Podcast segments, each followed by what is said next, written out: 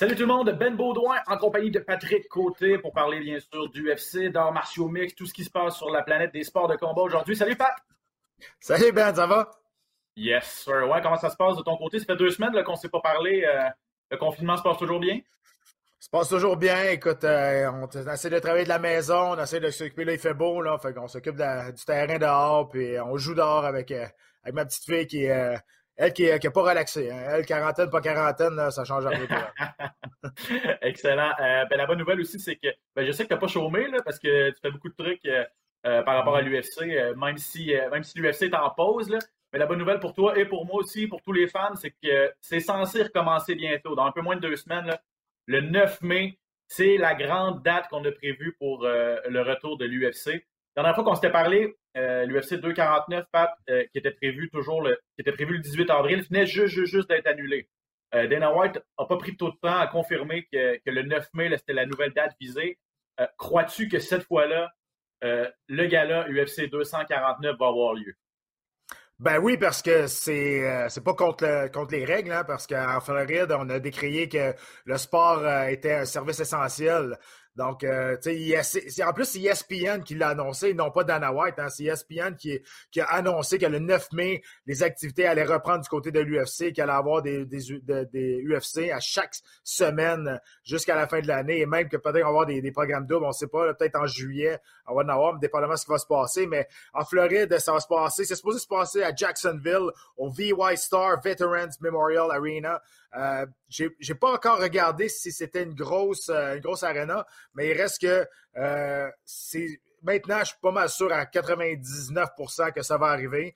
Donc, c'est sûr que ça va être à huis clos. Donc, l'UFC 249 qui a été reporté à Jacksonville. Et euh, pourquoi que je suis sûr que ça va arriver maintenant? C'est que c'est pas des dires de Dana White, de sa, son espèce d'entêtement de vouloir faire un show. C'est ESPN qui a, qui a sorti cette nouvelle-là, donc c'est plus crédible un peu. Oui, effectivement, parce qu'on sait que la dernière fois, l'UFC 249, en fait, ça va être encore l'UFC 249 le 9 mai. On n'a pas changé le nom. La carte a été modifiée un petit peu, mais euh, on se rappelle que la dernière fois, ça devait avoir lieu sur une réserve autochtone en Californie. Là, finalement, même si c'est un territoire souverain, les, politiciens de la Californie qui ont fait un petit peu de pression, les gouverneurs et les sénateurs de la Californie qui ont fait un peu de pression, c'est ce qui a poussé les grands patrons euh, d'ESPN à, comme on dit en bon québécois, tirer la plug, de demander à l'UFC de se de, ne pas organiser ce gala-là. Et comme tu le disais, en Floride, euh, la politique, c'est complètement différent. Ron DeSantis, qui est un gouverneur républicain, lui veut ouvrir l'économie, veut, veut déconfiner complètement son, son État. Et euh, ben, il avait même dit que la lutte euh, est un service essentiel. C'est pour ça que WrestleMania a eu lieu en Floride. Donc, je pense que c'était écrit dans le ciel que ça allait se passer en Floride. et, je pense que Dana White n'avait pas trop le choix de, de faire ça dans cet État-là parce que à ma connaissance, c'est le seul État où il y a des infrastructures, où il y a une commission athlétique qui veut aller de l'avant et où les politiciens le veulent vraiment aller de l'avant avec des sports de combat. Ouais, c'est soit en Floride ou sur l'île mystérieuse qui a complètement. On n'entend plus vraiment parler, là, parce que la dernière fois qu'on se parlait, c'était l'UFC 249, encore une fois, mais là, ça a été reporté. On savait que ça n'allait pas être annulé. Il avait été reporté, mais on parlait de faire ça sur son espèce d'île mystérieuse que là, on sait pas trop, on n'a pas trop plus de détails là-dessus. Euh, présentement, on va faire des événements en Floride jusqu'à temps que l'Apex Center va être, euh, va être euh, levé la sanction pour pouvoir faire des, événements sportifs dans l'État de Nevada. Est-ce que l'île va arriver? Est-ce que c'était juste une distraction pour enlever la pression sur l'organisation? Parce que Dana White est bon là-dessus. Hein? Quand il y a trop de pression sur l'organisation, il est capable, lui, de prendre la pression sur lui et d'attirer l'attention sur lui pour calmer l'attention sur l'organisation. Et c'est peut-être ça qui est arrivé. Peut-être que ça va avoir lieu. Lille, euh, euh, ça serait assez euh, incroyable comme moment dans le sport, surtout les arts martiaux mix. Mais présentement, je pense qu'on va faire des, événements en Floride jusqu'à temps que le Nevada dise oui aux événements sportifs. Avant de parler de, l'aspect sportif de l'UFC 249, on connaît pas mal la carte. Je veux t'entendre d'ailleurs sur cette île-là, parce que c'est vrai, on, on en entend pas mal moins parler. Euh, là, je lisais, je lisais dernièrement, tout le monde se demande en fait, elle va être où cette île-là? Il y a des gens qui disent que c'est déjà presque réglé du côté des Émirats arabes unis. Euh, on se rappelle, c'est l'UFC 242 au mois de septembre qui avait eu lieu sur une île euh, qui appartient aux Émirats arabes unis. Donc, dans ce coin-là, il, il, y a quelques archipels. Il y a des gens qui disent que ça va être là. Il y a des gens qui disent que c'est peut-être sur une île d'une vedette. On sait que WME et Endeavor, qui sont des, des, agences d'artistes qui possèdent l'UFC. Il y a plusieurs vedettes, Johnny Depp, Leonardo DiCaprio, Mel Gibson, qui sont représentés par cette agence-là, qui possèdent, eux, des îles privées, la plupart dans les, dans les Caraïbes et aux Bahamas. si toi, tu avais à mettre un petit 2, là, de un, est-ce que cette île-là existe vraiment? Puis elle serait où? Et, sérieusement, je pense que j'ai même pas assez de deux piastres dans mes poches pour pouvoir tomber vraiment sur la bonne place, faire une espèce de projection là-dessus. Euh, euh, c'est sûr que si ça arrive, ça va être euh, vraiment. Je ne sais pas comment on va organiser ça, je ne sais pas c'est quoi dans l'idée.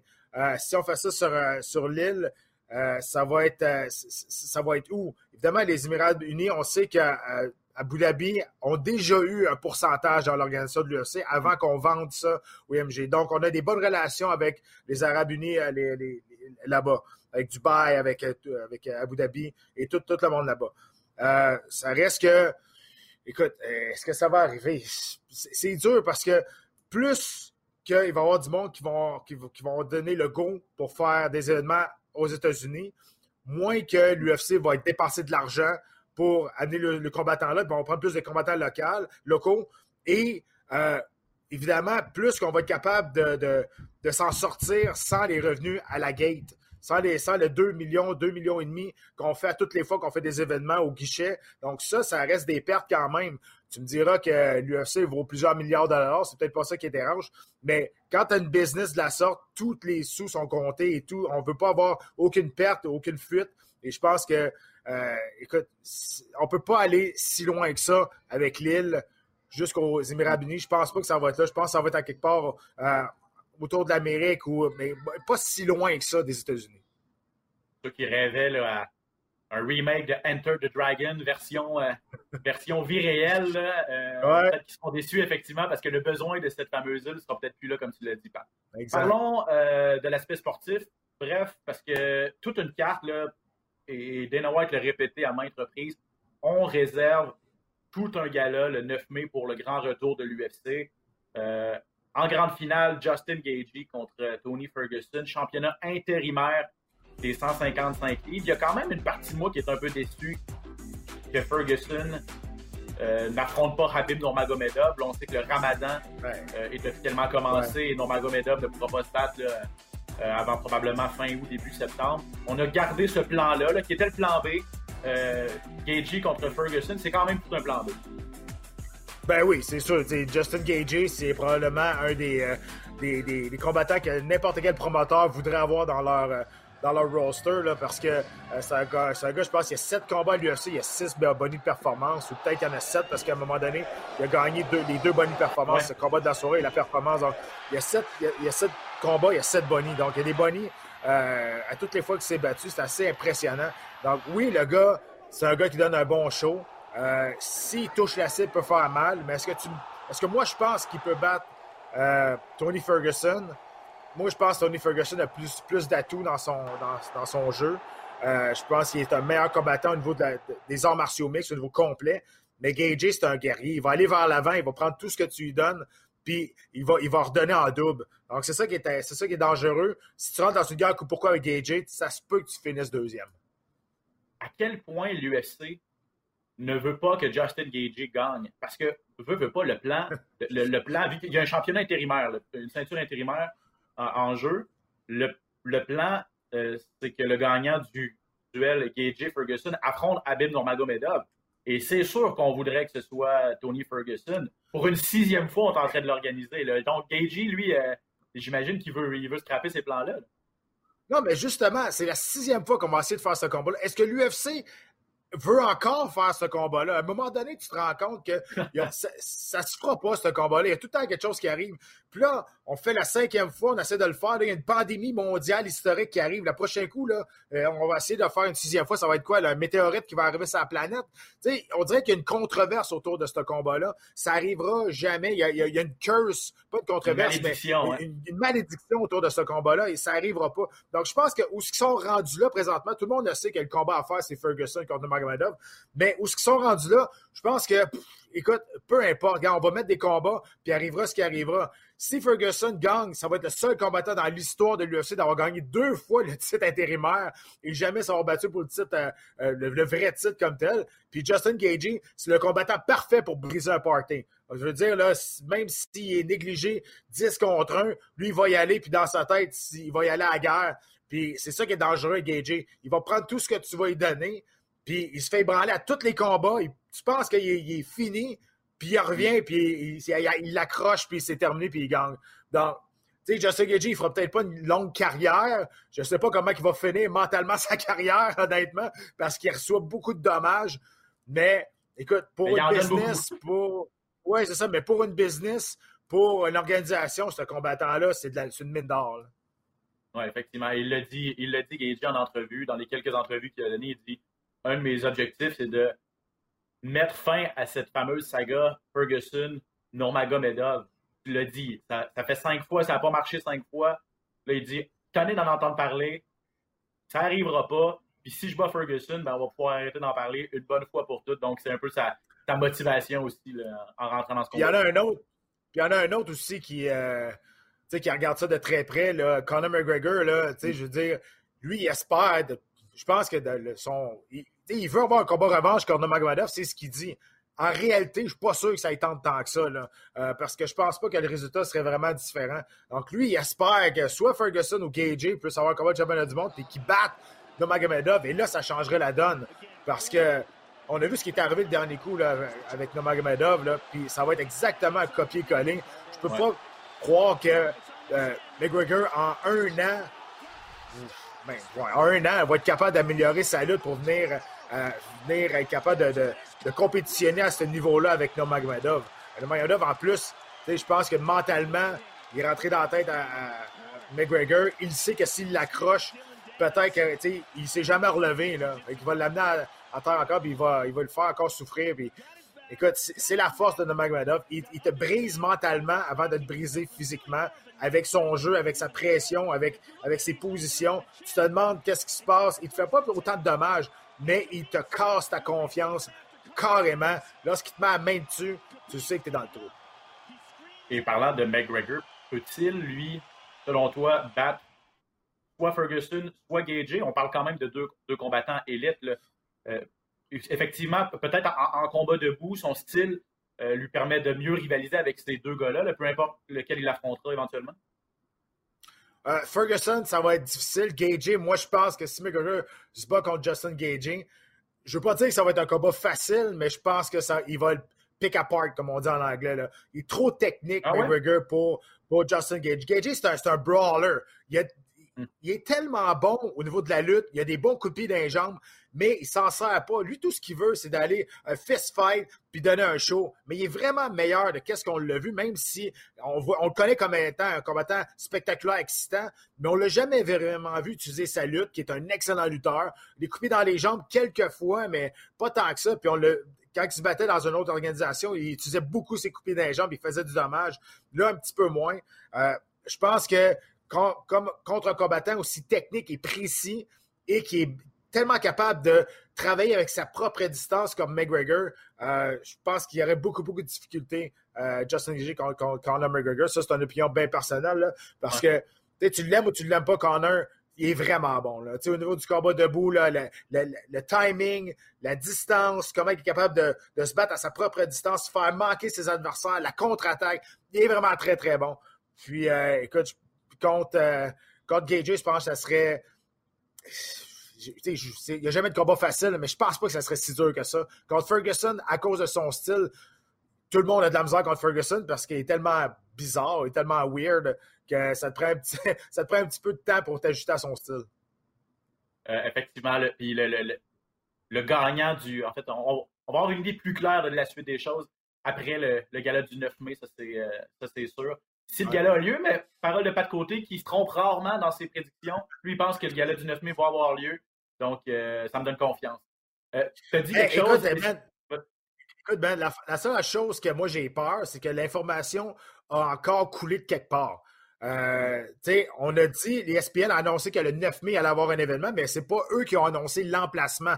Donc, évidemment, tout le monde savait que ça allait se trouver du côté de la Floride parce qu'on l'a dit tantôt, c'est le seul État qui ont dit que le sport est un sport essentiel. Mais l'aréna comme tel, on ne savait pas c'était où. Et souviens-toi, le dernier coup quand l'information a coulé, c'est quand, on a, quand on a dit qu'on s'en allait sur la réserve indienne en Californie. Et lorsqu'on a su où c'était, lorsque l'information a coulé, là, ça a parti en vrille. Et là, c'est là qu'il y a eu beaucoup de protestations et beaucoup de tollés. Là, on est quand même à 10, pas 15 jours à peu près de, l'événement, le 9 mai. Euh, il y a encore beaucoup de temps pour que le monde se lève, malgré que c'est légal en Floride. Mais tu sais, on ne sait jamais ce qui peut arriver là. Et je suis sûr et certain que l'UFC ne voulait pas que cette information-là sorte avant, avant 7, 6 ou même 5 jours avant l'événement. Ça, je suis sûr et certain. Oui, effectivement. Euh, mais c'est un peu utopique de penser qu'on peut garder un endroit secret aussi longtemps, surtout quand il y a des employés. Ben c'est souvent les, les employés de l'aréna, il faut bien qu'ils sachent un petit peu ce qui se passe pour, euh, pour leur travail et tout ça. Donc, souvent, c'est de là qu'on réussit à, à découvrir l'endroit. C'est ce qui est arrivé, en fait, sur euh, la, dernière fois au casino euh, du côté de la Californie. Bon, tu as dit une chose, Pat. tu as dit Ferguson, il est weird. Il a un style qui est vraiment peu orthodoxe, mais sa personnalité également et la façon dont il pense, c'est aussi très spécial. Encore pire, probablement. Pas le choix de parler de ce qu'il a fait le 17 avril dernier. Bon, je vous le rappelle, le 18 avril, euh, donc samedi dernier, devait avoir lieu initialement l'UFC 249 où il devait affronter Justin Gage. Normalement, la veille d'un combat, qu'est-ce qui se passe? C'est la pesée. Et, Justin, euh, et Tony Ferguson, même s'il n'y avait pas de combat le 18 avril, le 17, la veille, il a fait la pesée, il a respecté le poids de 155 livres, donc il s'est soumis à une coupe de poids complète, puis on sait que c'est vraiment pas facile. Pat, je veux t'entendre là-dessus, parce que tu le sais que c'est pas facile. Puis qu'est-ce qui est passé par la tête de se soumettre à ça, en sachant qu'il va aller se battre dans, dans deux semaines? Euh, écoute, quand il l'a fait, par exemple, je suis pas sûr que la, nouvelle était sortie qu'il allait se battre dans deux semaines. Peut-être lui, il savait, par exemple, mais ouais. publiquement, c'était pas sorti. Euh, de deux, est-ce que je suis surpris? Ben non. Parce que Ferguson ne fait pas les choses comme personne d'autre. Euh, de trois, Ferguson a voulu prouver qu'il était capable de faire le poids de combat de championnat et non pas la livre d'extra 156 livres. Donc, je pense qu'il a voulu prouver son point, que lui était prêt à se battre pour le championnat du monde, que c'est pas de sa faute, parce que le dernier coup, c'est de sa faute. Si on a annulé la, quatrième fois, c'est de sa faute parce qu'il s'est blessé sur une ligne de trottoir. Donc, je pense qu'il voulait prouver que lui était prêt, lui était, il était sur le bon poids, tout était correct puis qu'il voulait prouver son point qu'il était capable de faire le poids à 155 livres, le, championship weight. Donc, euh, est-ce que c'est commun? Non. Est-ce qu'un autre combattant aurait fait ça? Non. Euh, mais c'est pour ça que pour ça que Ferguson est tellement intriguant et que le monde le regarde, puis on regarde ses entraînements, puis on, se regarde, puis on dit, ouais, ça n'a pas de maudit bon sens. Tu sais, je veux dire, moi, s'il y a un jeune qui me demande quel combattant je pourrais regarder pour apprendre à me battre, ben c'est sûr, je ne monte pas des vidéos de Ferguson. Il fait tout qu'est-ce qu'on n'est pas supposé faire, mais pour lui, ça marche. Donc, c'est un aide vraiment unique. Euh, puis, je ne sais pas si ses coupes de poids lui, c'est extrêmement drastique comme les autres, mais semblait être, euh, semblait être correct. C'est sûr que deux, si c'est une coupe de poids drastique, faire ça deux fois dans le même mois, c'est, c'est rough pour le corps. Ça, c'est sûr. Ben, c'est sûr, parce que pour, pour t'avoir suivi, toi, dans une de tes coupes de poids, effectivement, peut-être que lui, c'est moins drastique, mais tu perdais, tu peux perdre jusqu'à 25 livres là, en, en l'espace de quelques jours, donc peut-être une quinzaine dans les derniers 24 heures en déshydratation extrême, on va le dire, euh, c'est sûr que c'est pas bon pour la santé. Là. Puis effectivement, le faire deux fois dans le même mois, et puis tu peux pas reprendre, j'imagine que tu peux pas reprendre un. Tu peux pas conserver un rythme d'entraînement normal, une intensité aussi haute quand tu es, es en coupe de poids non plus. Donc, euh, ça peut l'hypothéquer pour, pour se battre euh, le 9 mai. Ben oui, puis tu sais, même si tu t'es pas battu, là, c'est c'est extrêmement exigeant pour le corps, une déshydratation, une coupe de poids. Encore une fois, je connais pas les. Euh, je connais pas tous les facteurs de sa déshydratation. Est-ce que c'est vraiment difficile? Est-ce qu'il coupe beaucoup de poids? Euh, mais il reste que c'est quand même une coupe de poids. Puis ça, c'est un choc pour le corps. Quand tu commences à déshydrater ton corps, tes organes vitaux, ton cerveau, à un moment donné, c'est extrêmement difficile. Puis faut que tu donnes ton. C'est sûr que le lendemain, on va aller se battre, mais après ça, si tu veux refaire une autre coupe de poids, après, c'est extrêmement dangereux de faire ça pour les organes vitaux, même quand tu le fais comme il faut. Puis, on a fait, euh, on a fait un reportage là-dessus, euh, Ben. sur, les, sur RDS.ca, je pense qu'il est encore disponible. Puis on l'explique comme il faut, comment, comment accéder, puis il y a des images, puis du début à la fin, on l'a tout montré comment c'était. Donc, faire ça, encore une fois, je répète, faire ça deux fois dans, l'espace de, trois semaines, ton corps, là, à un moment donné, là, ça se peut qu'il te parle. Je n'y souhaite pas, puis je, souhaite que ça, que ça aille bien encore. Mais tu sais, si il arrive au combat, puis il n'est pas capable de faire le poids, on va se souvenir de deux semaines avant, il a, fait le poids pour montrer qu'il était capable, puis là, son corps ne répond pas de la même manière parce que ton corps ne répond jamais de la même façon, même si ça fait 10 déshydratations que tu fais, 10 coupes de poids, le corps réagit jamais de la même façon, puis il y a toujours des impondérables, puis il faut que tu réagisses dans, dans, le bon cas dans ce temps-là. En tout cas, espérons effectivement que ça ne lui causera pas de problème, mais c'est vraiment la preuve que ce gars-là pense pas comme le commun des mortels, c'est confirmé. Il se bat pas comme le commun des mortels, c'est tout un personnage. Si vous ne le connaissez pas, allez le suivre sur les médias sociaux, Tony Ferguson, en plus d'être un combattant ultra excitant. Euh, il est assez divertissant et il est assez spécial aussi. Euh, Pat, la demi-finale du, euh, de l'UFC 249, qui va avoir lieu, je le répète, le 9 mai en Floride. En fait, tout un combat. Et ça aussi, c'était pas initialement la, demi-finale qui était prévue à, ce gala-là. Mais euh, Henry Cejudo va faire son grand retour. Ça, fait, ça va faire 11 mois qu'on ne l'a pas vu, le, double champion, champion des 125 livres et des 135 livres. Et là, il va affronter Dominic Cruz, un gars euh, que ça fait euh, également très longtemps qu'on n'a pas vu. donc, Henry Cejudo, double champion contre la légende Dominic Cruz. Ça, ça fait saliver également les amateurs. Oui, sauf que Dominic Cruz, ça fait trois ans qu'il ne s'est pas battu. Ce gars-là, malheureusement pour lui, il a un corps en porcelaine. son corps n'est pas fait pour faire ce sport-là. Euh, c'est dommage. Puis je dis pas que il est extrêmement bon. C'est un des combattants que j'ai adoré voir combattre. Mais il est tellement blessé souvent, son corps, il, marche pas. Ça, ne marche pas avec le désir qu'il veut, même s'il a été champion, même. Sauf que ceux qui connaissent sa carrière, il a été tellement blessé souvent. Puis revenir contre Henry Soudo, un champion olympique, euh, au niveau de la lutte olympique, euh, au niveau de la lutte style libre, champion de l'UFC en deux, deux catégories de poids différentes.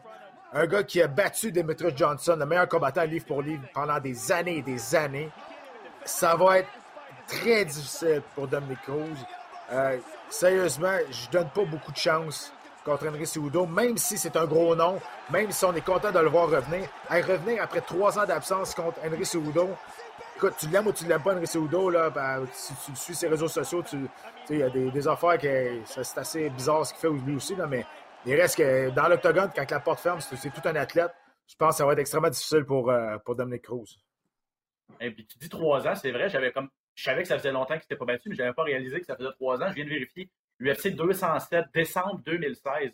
Il avait perdu contre euh, Cody Garbrandt et il n'avait pas nécessairement très bien paru dans ce combat-là. Cody Garbrandt, qui lui a perdu beaucoup de plumes depuis ce temps-là, mais avait réussi à, vraiment solutionné Dominic Cruz, qui était, qui, on va le dire, également un style pas, pas, évident à solutionner, un combattant qui est, pas, qui est peu orthodoxe euh, également. Euh, c'est la dernière. C'est la dernière belle performance de Cody Garbrandt, on va se le dire. Euh, ça avait été toute une performance, ça avait été incroyable. Tout le monde était resté le bouche bée après cette.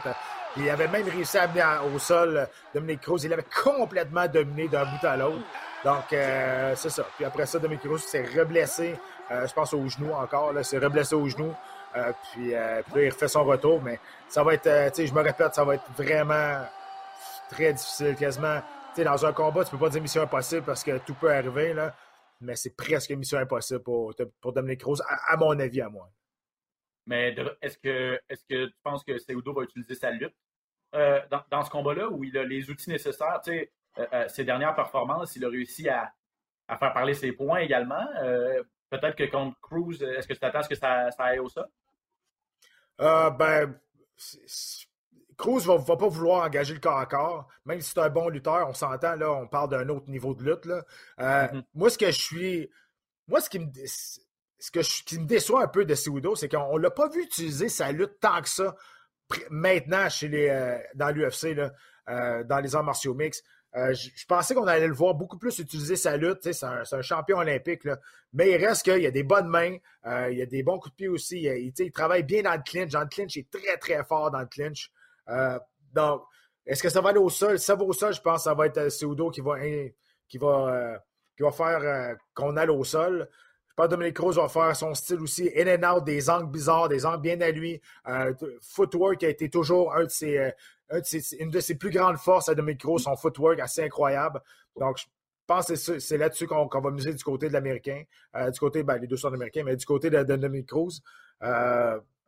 mais encore une fois, je je ne souhaite, pas, euh, je souhaite, je souhaite pas de malheur, mais ça va être vraiment difficile.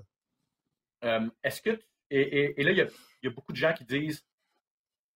Euh, premièrement, c'est José Aldo qui devait affronter Henry Cejudo. José Aldo qui a fait ses débuts à 135 livres un, petit peu avant le, un petit peu avant les fêtes, à l'UFC 245 mois de décembre, avait perdu son premier combat à 135 livres. Mais malgré tout, on lui a donné tout de suite un combat de championnat contre Henry Cejudo. Finalement, bon, pandémie oblige, ce combat-là est annulé. Et là, on donne le combat de championnat à Dominique Cruz qui revient d'une défaite, s'est pas battu depuis trois ans.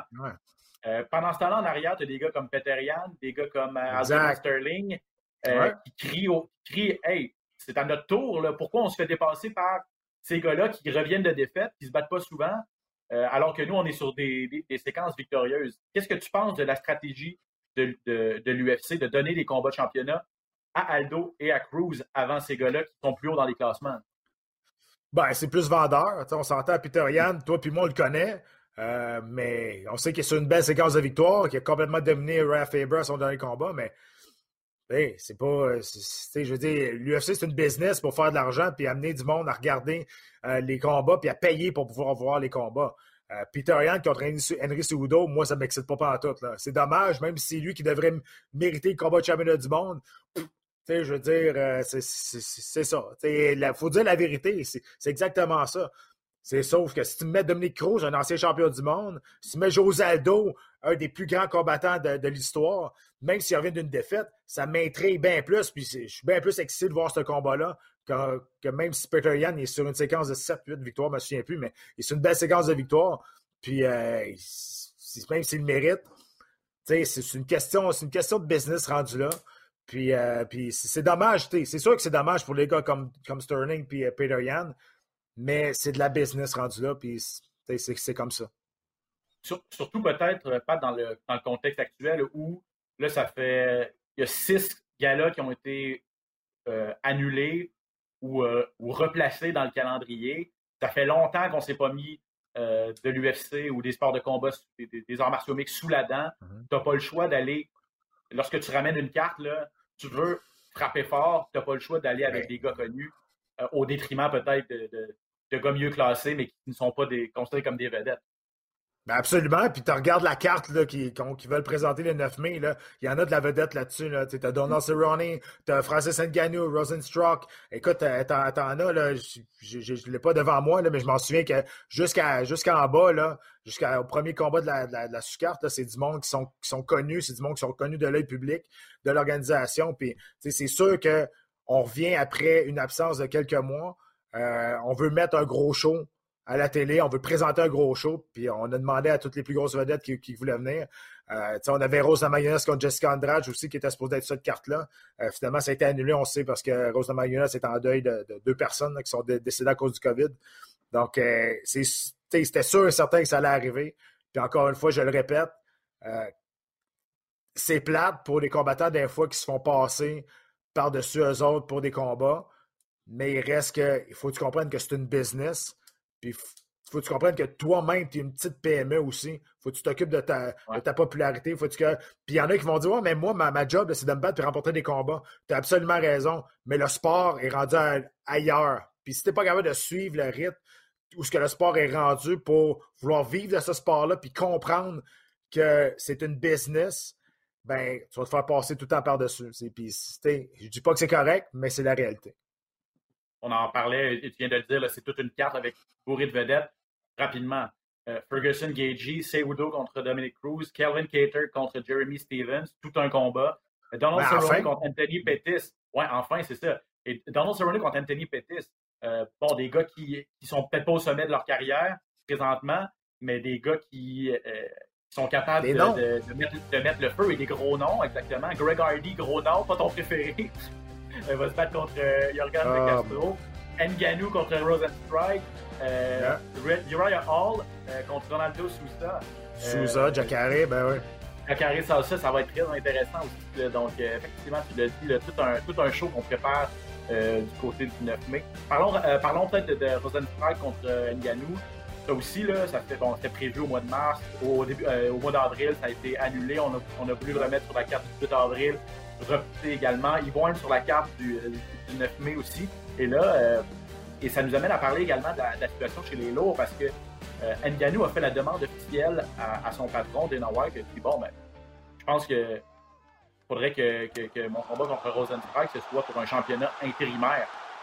Pourquoi il demande ça? Parce que ben, euh, n'a pas l'air de trop savoir ce qu'il veut faire, n'a pas l'air trop pressé de revenir.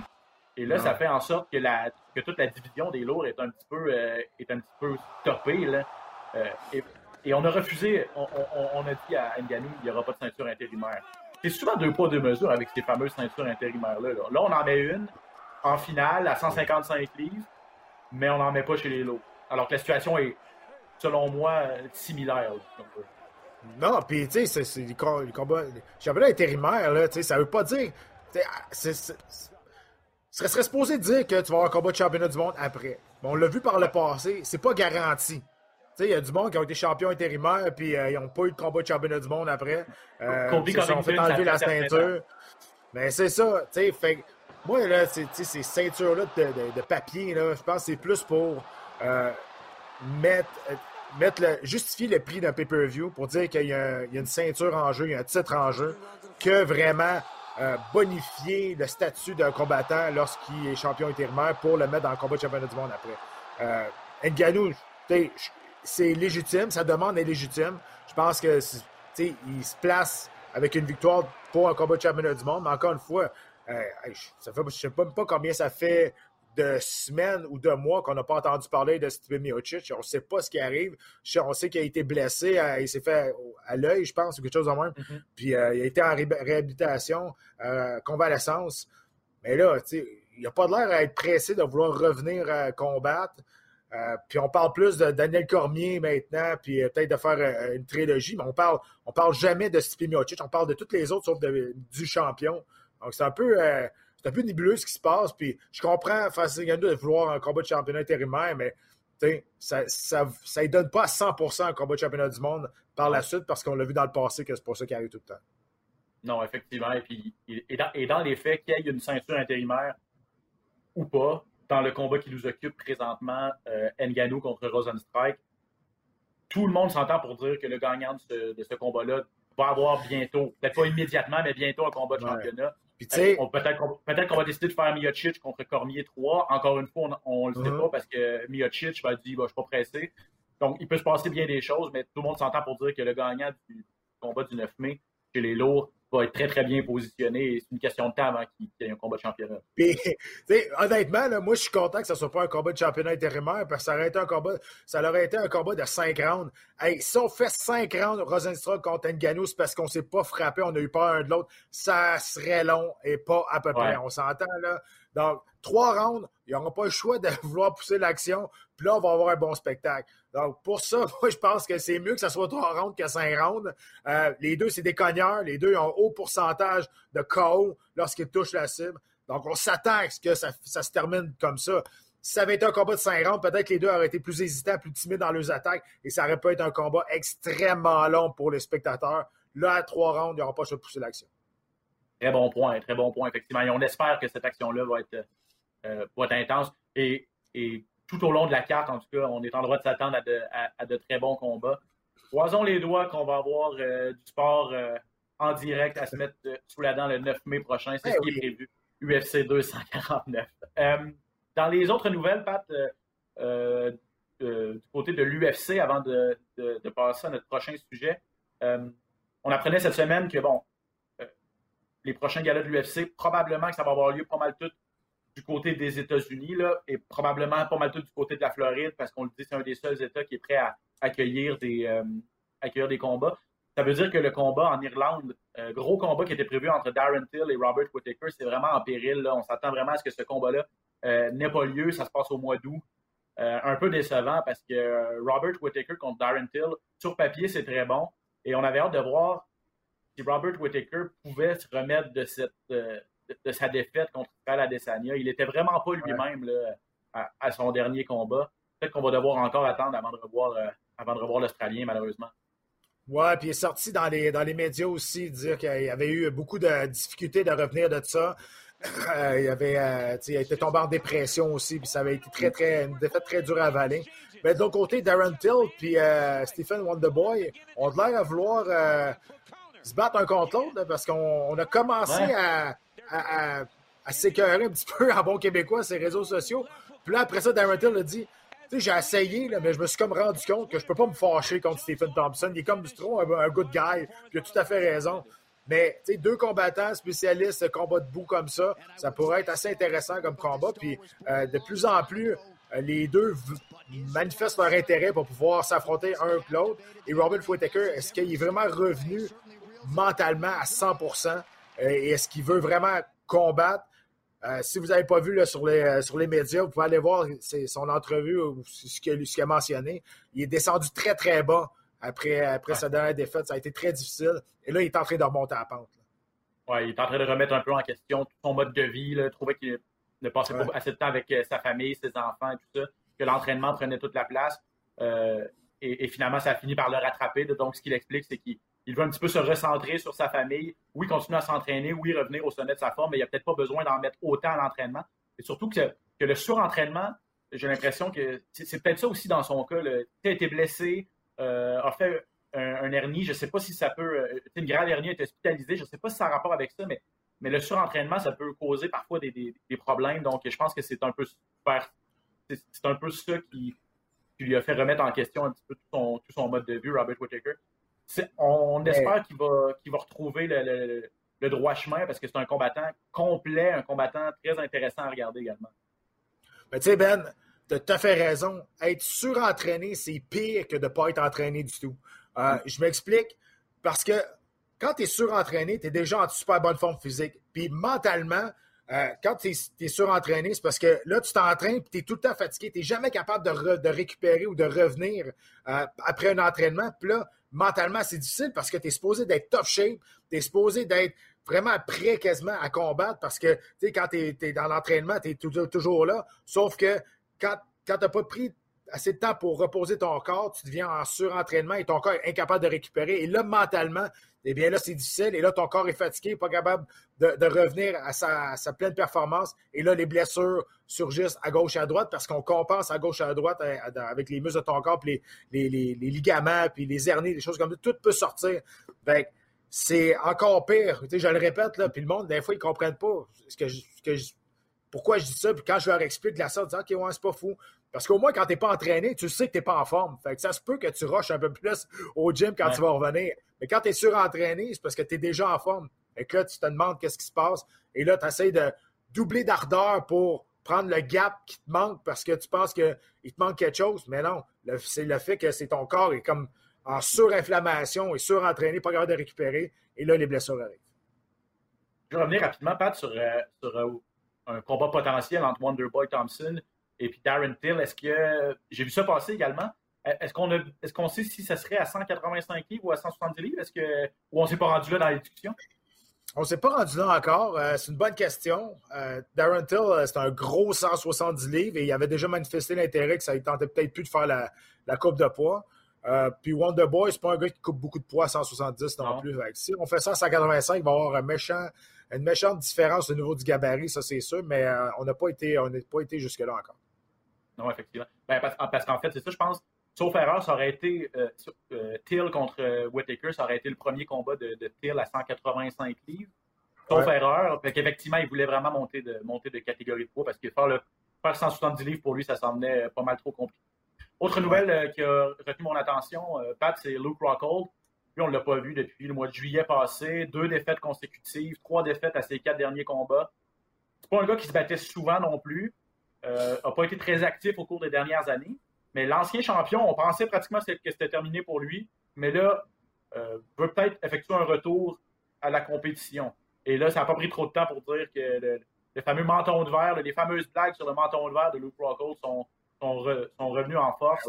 Est-ce que tu penses que Rockhold a ce qu'il faut pour encore tirer son épingle du jeu à l'UFC? Euh, je vais dire non parce que son attitude n'a pas changé pendant tout. Son attitude est encore un arrogant qui pense au-dessus de tout le monde. il n'a pas fait, je pense, je ne sais pas s'il a fait une introspection, mais je pense que ceux qui me suivent sur mes, sur, mes, sur mes lives, sur, mes, mes, podcasts, euh, à la cage, dans la cage aussi à RDS avec, euh, avec toi, savent que c'est pas mon préféré. Sauf que, oui, il y a des qualités athlétiques assez, assez bonnes, mais quand quand un combattant avec autant d'arrogance comme ça se fait passer dessus, puis il n'est pas capable de, de, faire la part des choses et de relativiser les choses, puis se regarder intérieurement et dire OK, peut-être que il manque quelque chose à quelque part.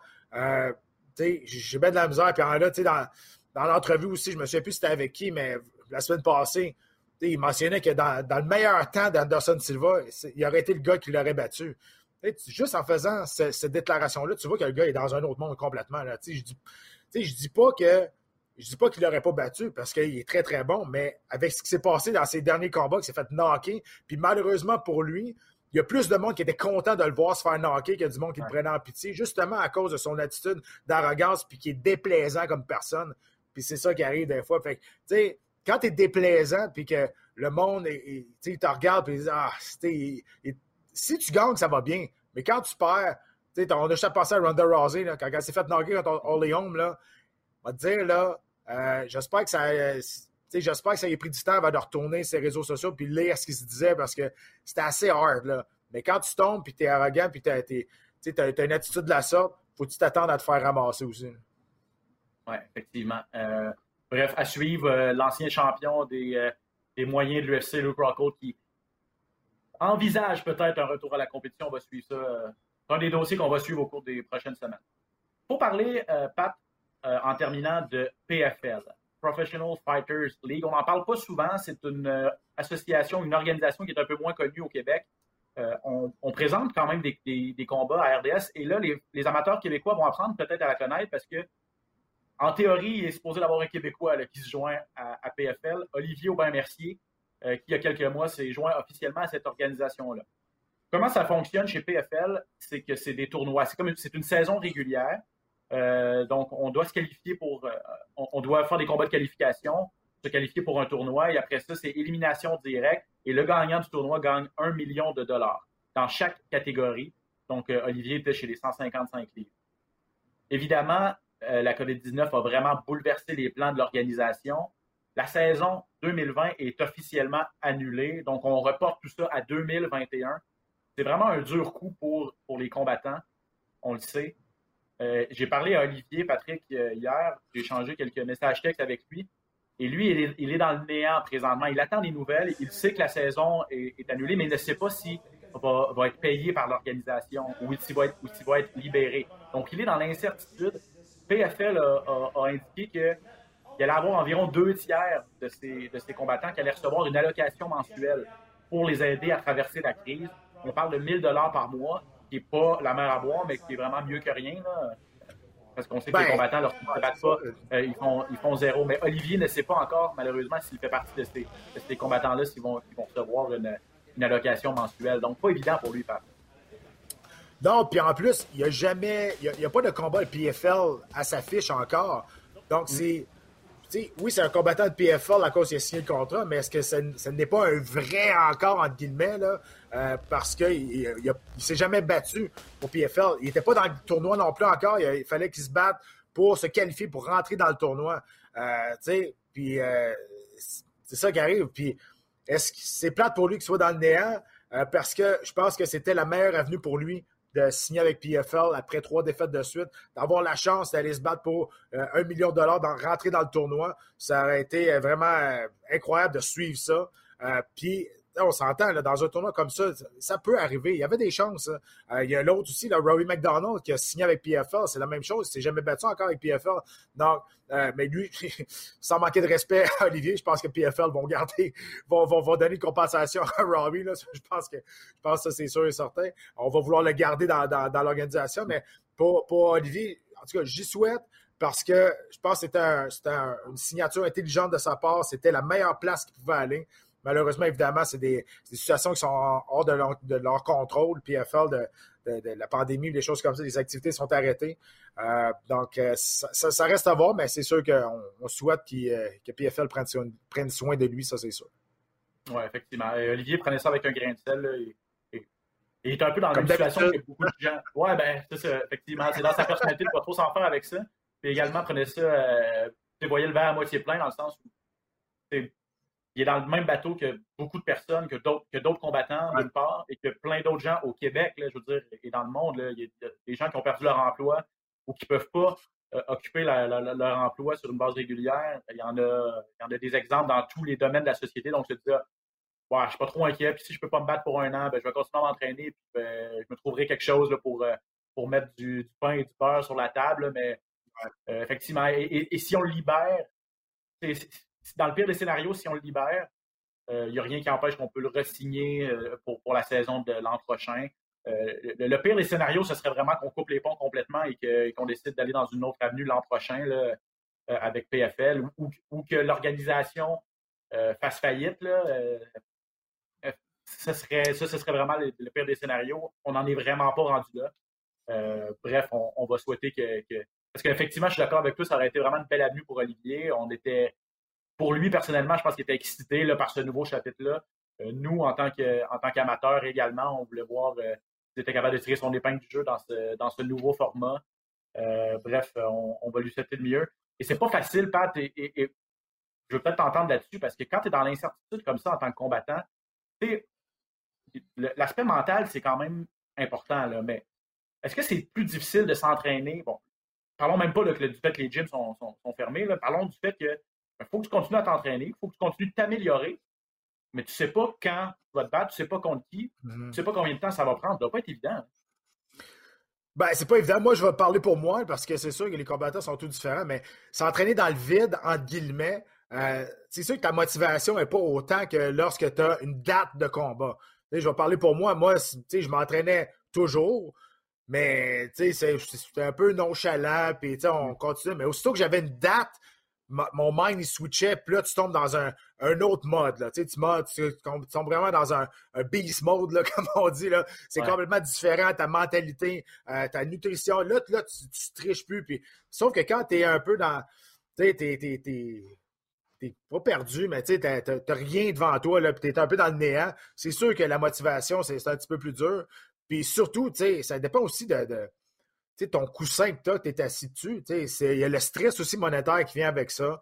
Euh, il y a plein de choses qui viennent qui vient avec ça. Comment tu vas être capable de, payer tes bills. Comment, rendu, rendu là, c'est ça aussi qui rentre en ligne de compte. Fait ta tête n'est pas là à 100% Au moins, as une date, tu sais que euh, tu vas être payé cette, date-là. Donc, tu peux au moins euh, t'arranger. Sauf que là, c'était dans le néant. Puis surtout, là, tu sais que. Puis je pense que, justement, au niveau mental, pour les combattants, je pense que c'est mieux que PFL ait annoncé que la saison 2020, mm. ça n'arrivera pas. Au moins, les combattants peuvent se revirer de bord et dire OK, là, c'est sûr et certain, on n'a plus besoin d'attendre que peut-être oh, il va arriver quelque chose. Là, on sait, 2020, on ne se battra pas du tout. Donc, on va se retourner, on va faire attention à nos choses. Parce que sinon, si on les avait tout le temps gardés on the edge, attendre, attendre, attendre, tu sais jamais, puis là, on arrive euh, en, attends, je sais pas, on arrive au mois de, au mois de juillet ou puis là, on dit OK, finalement, on n'en fera pas. Hey, on va dire de quoi c'est ça? C'est un, coup, un, coup de batte de baseball d'un jambe pour mm. ça, ça, serait, ça aurait été encore plus difficile à prendre pour les combattants. L'incertitude, ça peut faire mal, effectivement. Euh, et en terminant, Pat, euh, euh, peut-être ton opinion sur le fait que PFL, contrairement à d'autres organisations, va compenser monétairement ces, athlètes. OK, c'est peut-être pas la mer à boire, mais au moins pour leur, pour, leur démontrer qu'on veut prendre soin d'eux, alors que d'autres organisations ben, tu ne te pas, c'est 0 Donc, euh, ça fait pas mm-hmm. mal jaser également dans le milieu, là, euh, alors que l'UFC, pour ne pas le nommer, ne, ne, paie pas nécessairement ses athlètes ne se battent pas. Ça, et ça tire beaucoup de critiques. PFL va dans une année différente. Oui, sauf que, tu sais, là, RDS, UFC euh, va continuer ses activités. Donc, mm. les, les, combattants vont pouvoir, vont pouvoir se battre. et Dana White a mentionné aussi que, ceux qui étaient qui avaient des combats prévus, c'est eux qu'on va prioriser pour mettre sur les cartes qui vont arriver aussi. Donc, on est allé dans cette avenue-là. Il euh, ne faut pas oublier aussi que l'événement à Londres qui a été annulé à la dernière minute, euh, pas mal tous les combattants ont été compensés quand même, ont été payés. Euh, donc, il y a des choses comme ça qu'on n'entend pas. Euh, il y a des choses qui se passent en arrière aussi, euh, des rideaux qu'on ne sait pas non plus. mais c'est sûr que, j'ai tout le temps dit, même si tu es rendu à l'UFC, même si tu es rendu au Bellator, même si tu es rendu au PFL, être un combattant et vivre de ça monétairement, c'est pas facile. Puis, tu sais, ça veut pas dire que tu es rendu dans des grosses ligues comme ça, que tu es millionnaire, que, puis que, ça va super bien. Donc, tu sais, tu as ton sort entre tes mains, mais c'est un sport qui est cruel, c'est un sport qui est très, très dur.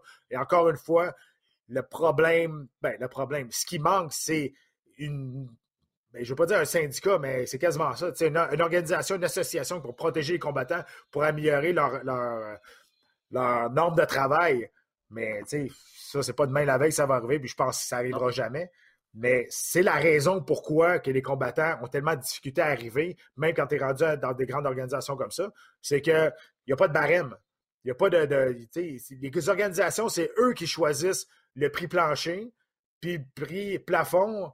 Euh, ben, c'est à la discrétion des à la discrétion des, organisations et ça va avec euh, ce que tu amènes comme revenu dans l'organisation. Donc, tu sais, c'est le monopole des décisions de chaque promoteur, que ce soit n'importe quelle organisation, c'est comme ça partout. Puis c'est les combattants qui, payent la note à la fin. Oui, effectivement. Et puis, euh, ben, effectivement. Puis là, on voit, des pratiques, des pratiques différentes d'une organisation à l'autre. Mais comme tu as dit, effectivement, l'UFC va continuer et, ça explique pourquoi les combattants souhaitent se battre malgré la pandémie. Eux, la plupart des combattants, c'est assez unanime, veulent continuer. Et tant mieux pour eux si l'UFC réussit de façon sécuritaire à mettre des, à, organiser des galas. Et, et aux dernières nouvelles, on veut continuer à en organiser pratiquement chaque semaine et plusieurs par week-end pour essayer de rattraper le temps perdu de sa fin d'année. Donc peut-être qu'au final, les, les, combattants ne perdront pas trop. Ben, c'est exactement ça, parce que là, on n'a pas le choix, parce qu'on le rappelle, il faut qu'on livre 42 événements à ESPN. C'est ça sur le contrat. Donc là, on a eu 4 ou 5 d'annulés. Donc là, il faut revenir. Et, dans l'année, euh, il, y a, il y a 42 événements, donc euh, il y a 50, 52. Il y, a, il y a à peu près une dizaine de week-ends qu'il n'y a pas d'événements. Là, euh, on n'aura pas le choix de remplir ces week-ends-là et on n'aura pas le choix d'y aller de l'avant. Là, présentement, on veut faire ça, mais est-ce qu'il va y avoir une deuxième vague au niveau du virus? Est-ce qu'il va y avoir d'autres choses qui vont arriver? Là, est-ce que la Floride va décider à un moment donné que ça n'a pas de bon sens, euh, qu'il arrive quelque chose? Est-ce qu'il y a un personne de la commission athlétique, un arbitre ou un combattant lors du prochain événement en Floride qui va être infecté par ce virus-là, puis là, après ça, ça va devenir on ne sait pas ce qui va arriver. Tout peut arriver. On ne l'espère pas. On souhaite que ça se passe quand même bien pour, pour, l'organisation, pour le sport. Mais, on joue avec des allumettes. Là. On ne sait, jamais quand il y en a une qui va s'allumer puis l'autre va rester, va rester éteinte. On ne sait pas. Là. on y va avec le plus de le plus de normes de sécurité possible et on y va dans une place où c'est légal de le faire. Mais reste, est-ce que c'est euh, est-ce que c'est ben, est-ce que c'est la bonne chose à faire? Est-ce que c'est la bonne chose à faire? Ben, on ne sait pas. peut-être que oui, peut-être que non. Mais ça, ça va, on, va le savoir après les conséquences qui vont avoir lieu de tous ceux qui vont être à la même place. Mais il reste qu'encore une fois, c'est jouer avec le feu pareil. Effectivement, ça va être toute une organisation. Euh, c'est sûr que l'UFC va être scruté à la loupe. Et s'il arrive quelque chose, euh, ça, va être, ça va être un désastre au niveau de, la relation, des relations publiques, là, en fait. si un accident devait arriver ou une, contamination devait arriver parmi les combattants, c'est euh, la pire chose qui pourrait arriver. Bref, effectivement, l'avenir va nous le dire. Ouais, sauf que pour l'UFC, sont quand même, euh, tu sais, je parle de l'organisation, sont quand même soutenus par le télédiffuseur. Sont quand même, c'est ESPN qui a lancé la nouvelle du 9 mai. Donc, au moins, tu sais, je me place dans les souliers de, de, l'UFC. Tu te dis, au moins, mon boss, il me back au moins, s'il arrive quelque chose, je peux pas dire que ça a été. Si on avait fait ça, ça réserve, puis il est arrivé quelque chose, ça aurait été différent. Là, ça aurait été l'UFC qui aurait pris tout le blâme. Là. Mais là, c'est pas la même chose. Donc, ça va dans une place que c'est légal. ESPN, le boss du boss, le boss de l'UFC, a dit OK, on y va. Donc, tu sais, c'est sûr que c'est l'UFC qui est en, en avant-plan, mais il reste que c'est pas leur décision à eux. Donc, c'est sûr que le monde, s'il arrive quelque chose, il va falloir le répéter au monde que c'est pas leur décision eux parce que c'est toute la, troupe va, tomber sur l'organisation. Mais au bout de la ligne, c'est ESPN qui ont décidé ça. Effectivement. Donc, euh, c'est prévu le 9 mai, euh, ce combat-là, l'UFC 249, mettant en vedette Justin Gagey et Tony Ferguson. Patrick Côté, euh, merci énormément pour cette discussion, en espérant la prochaine fois qu'on va se parler, peut-être qu'on va pouvoir analyser des combats et pas mettre la table pour les gars-là. On se le souhaite. Euh, merci énormément, Pat. Et euh, de te revoir en personne cette fois-ci. On l'espère à bientôt, tout le monde. Et on espère que vous avez apprécié cette webvision. Ciao. Bye bye.